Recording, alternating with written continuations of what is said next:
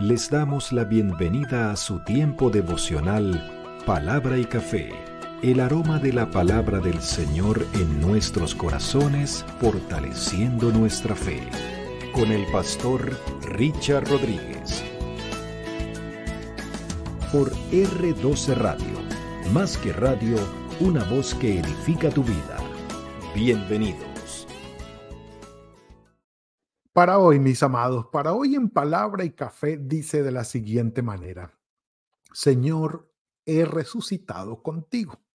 Sí, estamos en la temporada Palabra desde la prisión, yendo sobre las cuatro cartas que Pablo escribiese desde la prisión, Efesios, Filipenses, Colosenses y Filemón, tomando de allí nuestro alimento espiritual para cada día. Y vamos a empezar hoy el capítulo 3 de Pablo en la carta de Pablo a los colosenses. No sin antes, yo les había prometido un aporte técnico porque ya vamos en el contenido de los colosenses.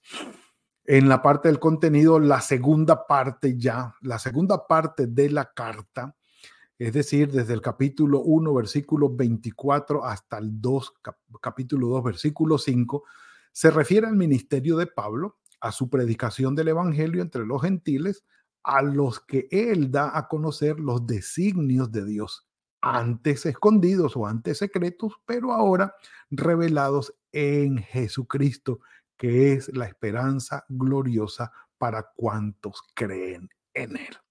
La segunda parte, como les había dicho, ¿sí? va desde el capítulo 1, versículo 24, sí señor, el ministerio de Pablo, a algo, digámoslo así, un poco corto, hasta el capítulo 2, versículo, uh, versículo 3. Pero bueno, seguiremos avanzando con la tercera parte el día de mañana, si el Señor lo permite. Por ahora, por ahora, mis amados, vamos al capítulo 3. Ah, yo amo el capítulo 3 de los Colosenses, de Pablo a los Colosenses, porque el versículo 1 y el versículo 2, y también el 3, y también el 4, eran versículos que mamá, mi mamá, especialmente mi mamá, no, no tanto mi papá, este era eh, eh, recitado de memoria por mi mamá en nuestros devocionales en casa, en familia. 5 de la mañana, de lunes a sábado, nos levantábamos para, ah, bueno, nos levantaban, porque no era que nos levantáramos, sino que nos levantaban a hacer el devocional. Y eh, dentro del devocional ah, había la exigencia por parte de mi papá en el orden estricto del devocional, recitar versículos de memoria y ahí entre sueños y despiertos, entre dormidas y cosas, decíamos versículos de memoria. Yo creo que soñábamos diciendo versículos de memoria, pero este lo decía mi mamá. Mi mamá cuando le tocaba el turno era muy común que en varias ocasiones dijera, si pues habéis resucitado con Cristo, buscar las cosas de arriba donde está Cristo sentado a la diestra del Padre.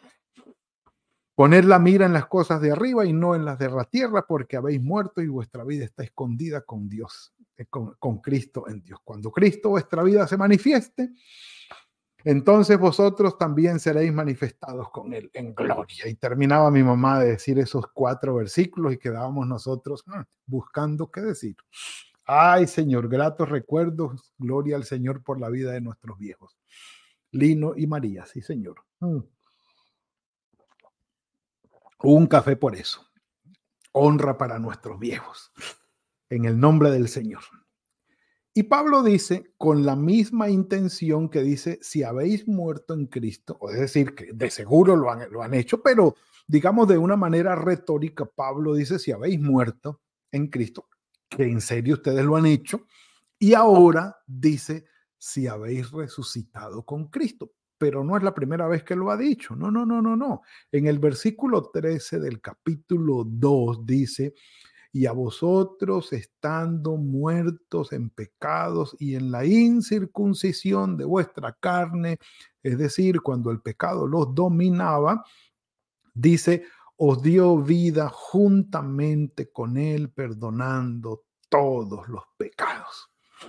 Entonces, cuando Pablo menciona aquí el que nosotros hemos resucitado con Cristo implica que antes morimos en Él en la cruz para que nuestros pecados quedaran saldados, la deuda pagada, no tuviésemos ninguna deuda delante de nuestro Padre, nuestros pecados han sido perdonados, hemos sido redimidos, entonces muertos con Él en la cruz para pagar la deuda, también resucitados con Él a una nueva vida, a una nueva, a una vida diferente. ¿Cuál es el punto? Eh, el punto práctico, en verdad, que nuestras vidas han sido transformadas. Es decir, la pecaminosidad que antes nos dominaba ya no nos domina porque el pecado fue pagado en la cruz y nosotros en arrepentimiento y fe hemos recibido ese sacrificio como para nosotros y el Señor ha cambiado nuestro corazón, ha cambiado nuestra vida, ha cambiado nuestra mente, nuestra manera de pensar, nuestra manera de actuar, nuestra manera de valorar las cosas. Y es un cambio del corazón que millones y millones de personas son testigos, dan testimonio de ellos, de cómo vivían una vida perdida en el pecado. Practicaban el pecado como tomar agua. Pensaban que esa pecaminosidad ni siquiera era pecado. Ni siquiera estaba mal. La disfrutaban tanto que la recomendaban, se enorgullecían de ella. Eh, esto era lo que había que hacer y de repente se han encontrado con el Señor y ellos han accedido en arrepentimiento y fe y el Señor los ha transformado de manera tal que han tenido una nueva vida totalmente diferente. Entonces, ese cambio espiritual interno radical que el Señor ha obrado en esos corazones es lo que dice Pablo. Con ese cambio es una nueva vida. Y si es una nueva vida es porque hay una anterior. Y a esa anterior ustedes murieron. Entonces, e, es la figura que se utiliza, pero en la práctica, y, yo sé que muchos de, los, de todos los que estamos aquí conectados, espero yo que podamos decirlo, hemos tenido esa transformación. El Señor ha hecho la obra en nosotros. Estábamos muertos, dominados por el pecado. A lo bueno lo llamábamos malo y a lo malo lo llamábamos bueno. Algunos hasta odiaban a Dios. Algunos estaban lejos de no querían acercarse y el Señor vino y los atrajo y ellos respondieron con arrepentimiento y fe y vino una transformación en su corazón que les ha dado una nueva vida. Entonces Pablo a eso se refiere con morir Ah, dice, ustedes han muerto con Cristo, aquella antigua manera de vivir y han resucitado con Cristo. Entonces, si han resucitado con Cristo y están en una nueva vida, dice Pablo, entonces busquen las cosas de arriba, donde está Cristo sentado a la diestra de Dios. No busquen los rudimentos del mundo. No busquen las maneras cómo se comporta el mundo, cómo procede el mundo, cómo hace las cosas el mundo. No valoren lo que el mundo valora. No le den prioridad a lo que el mundo le da prioridad. No, entonces, si ustedes han resucitado con Cristo, buscad implica diligencia. Es decir, yo quiero parecerme más a mi Señor Jesucristo. ¿Por qué? Porque es la palabra hecha carne que bajó del cielo y habitó entre nosotros para darnos ejemplo de vida, para decirnos cómo vivir, dejarnos sus enseñanzas, modelar en su vida para que nosotros lo imitemos. Murió, sí, resucitó también y ascendió a los cielos también, como, y por eso dice aquí, donde está Cristo sentado a la diestra de Dios. Entonces, es vivir la vida que Dios quiere que vivamos y enfocarnos en eso, buscar diligentemente las cosas que son de arriba, del cielo, la vida que Dios quiere que vivamos. Y en contraste, para que nosotros eh, nos ubiquemos, es eh, no dejarnos dominar por las cosas que están en el mundo, las prioridades que da el mundo, las conductas del mundo que obviamente están en contra de la voluntad de Dios. Porque, pues sí, hay procederes y hay cosas en el mundo que, pues, eh, no, no, son pecaminosas, no son pecaminosas, ¿sí? Como, por ejemplo, oí decir a un predicador famoso que dijo, mire, yo estoy de acuerdo con la escuela dominical. O sea, no tengo nada en contra de la escuela dominical, sí, en, las iglesias, la escuela, las enseñanzas bíblicas que hacemos para con los hermanos en la escuela, en la iglesia, la escuela dominical. Y dijo al final, pero es que eso no está en la Biblia. Y entonces por eso no debe hacerse. Y yo dije, ah, carambas. Pues si de esa manera vamos a buscar las cosas de arriba, sacando de nuestra vida lo que no aparece en la Biblia, ay, mis amados, ni el computador, ni esta cámara, ni el micrófono, ni los púlpitos, ni las bancas, ni los, eh, ¿cómo se llama? Los, eh, los cuadros estos que ponemos en nuestras iglesias. Hay tantas cosas que no son pecaminosas en sí, que están en el mundo, que nos sirven y son una bendición para nuestra vida, pero que no aparecen en la Biblia. Y si con esa, con esa interpretación y esa hermenéutica tan criticable, vamos a interpretar, e, estamos fritos. Porque entonces tendríamos que vivir literalmente como se vivía en el primer siglo de la era cristiana, sacando de nuestra vida todo lo que no aparece allí y empezando, entre otras cosas, a saludarnos entre los hombres con un beso en la mejilla. Porque me gustaría encontrarme a ese pastor que dijo eso y ponerle un beso yo aquí en su mejilla y decirle, sí, le doy el beso y cada vez que lo vea se lo voy a dar porque la Biblia dice que nos saludemos con un beso santo. ¿Cómo te parece? Y un café por eso y perdonen el temita por ahí. Mm. Porque buscando las cosas de arriba, no podemos irnos a ese extremo. Es lo que quiero decir. no, no podemos decir, no, entonces tomemos lo que está en la Biblia y lo que no está en la Biblia. No, no es eso, no es eso. Es el espíritu de la conducta, de la actitud, de las cosas que no podemos imitar, que no podemos usar, que no pueden ser parte de nuestra vida porque en principio están en contra de la voluntad del Señor. E, e, ese es el punto. Porque si vamos a ese extremo, pues ni las camisas pudiéramos usarlas, ni los pantalones, porque no están en la palabra del Señor ni las correas tampoco, lentes para afuera, celular, nada que ver, el carro menos.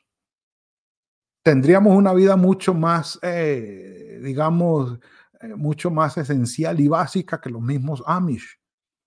¿Eh? Entonces, no, no es el punto. Ahora, poner la mira en las cosas de arriba. Entonces, enfoquémonos en esto, en lo que no tenemos en nuestra vida, pero que tiene que hacer parte de lo que Dios quiere para nosotros. Entonces dice, enfóquense en las cosas de arriba, no en las de la tierra. Ustedes ya han muerto y la nueva vida que ustedes tienen, Dios la tiene guardada en sus manos, en Cristo. Maravilloso. Es decir, nosotros no tenemos nada que hacer yendo a mezclarnos con actitudes, con conducta, con conductas, con uh, valores y, eh, ¿cómo se llama esto? Prioridades que tiene el mundo en contra de la voluntad de Dios. No, tenemos nada que ir a hacer allá. Esa no es la vida nuestra, dice Pablo. Esa, esa no es la vida de ustedes. La vida de ustedes está escondida en Cristo. Entonces, buscar primeramente el reino de Dios y su justicia y lo demás vendrá por añadidura. Y la nota de esperanza que pone Pablo aquí es maravillosa. Cuando Cristo vuelva por ustedes. Él es la vida de ustedes. Cuando Él se manifieste, entonces podremos nosotros gozar de la presencia de Él. Y es lo que Pablo había escrito a los Corintios en el capítulo 15 en su primera carta. Con este cuerpo mortal no podemos ver a nuestro Padre Celestial, no podemos estar cara a cara con nuestro Señor. Es necesario morir que la semilla se siembre en la tierra, muera y de allí salga algo nuevo. Tendremos un cuerpo incorruptible, dice Pablo, porque lo corruptible no puede, no puede heredar la incorruptibilidad. Entonces necesitamos un cuerpo nuevo, resucitado, transformado, para poder encontrarnos con Él en gloria. Y dice Pablo, es lo que va a pasar. Pero como eso todavía no ha llegado, mientras tanto, mientras tanto, busquemos las cosas de arriba y pongamos nuestra mira en las cosas de arriba. No nos pongamos a mirar el mundo. El desánimo, la decepción, la tristeza, viene cuando quitamos nuestros ojos de nuestro Señor Jesucristo y lo ponemos en el mundo. Nuestra fe como que mengua y es tal nuestra tristeza que podemos llegar a decir, Padre, ¿por qué me has abandonado? Por lo contrario, pongamos nuestra mira en las cosas de arriba. Pongamos nuestra, ah, busquemos las cosas de arriba, porque tenemos una nueva vida que el Señor nos ha dado y ese debe ser nuestro enfoque, en comunión total con el Padre. Y que el Señor nos dé la gracia y la sabiduría para poder discernir qué adoptamos y qué no adoptamos del mundo. ¿Sí? Porque también hay cosas buenas y no lo podemos negar, como por ejemplo todo este medio que estamos usando para comunicar la palabra y ser alimentados. Que el Señor nos dé esa sabiduría. Pero mis amados, hemos resucitado con Cristo. Y sí, Señor, tenemos una nueva vida. Padre, gracias por esta bendición que nos has dado hoy. Nadie y nada como tú, Señor. Por la nueva vida que nos has dado en tu Hijo Jesucristo, gracias. Por la bendición, Señor, con que tomas nuestra vida en tus manos y nos bendices, gracias. Bendito sea tu nombre, Señor. Ayúdanos a poner la mira en ti en las cosas de arriba, en buscar las cosas tuyas, en encarnarlas y vivirlas guiadas, guiados, Señor, por el poder de tu Espíritu Santo. Estamos en tus manos, Señor. El resto del día también guárdanos, guíanos, danos tu sabiduría y tu bendición. Y gracias por tu obra en nosotros. En el nombre de tu Hijo Jesucristo. Amén y amén. Mis amados, que el Señor los bendiga y los guarde. Ha sido todo por hoy. Espero que tengan un muy buen día, fructífero día en la mano del Señor, que los guarde, que los guíe en todo. Y nos veremos mañana, si el Señor lo permite, en otra entrega de Palabra y Café. Que el Señor los bendiga. Gracias por compartir con nosotros este espacio de Palabra y Café. Hasta una próxima oportunidad por R12 Radio. Más que radio, una voz que edifica tu vida. Que Dios les bendiga.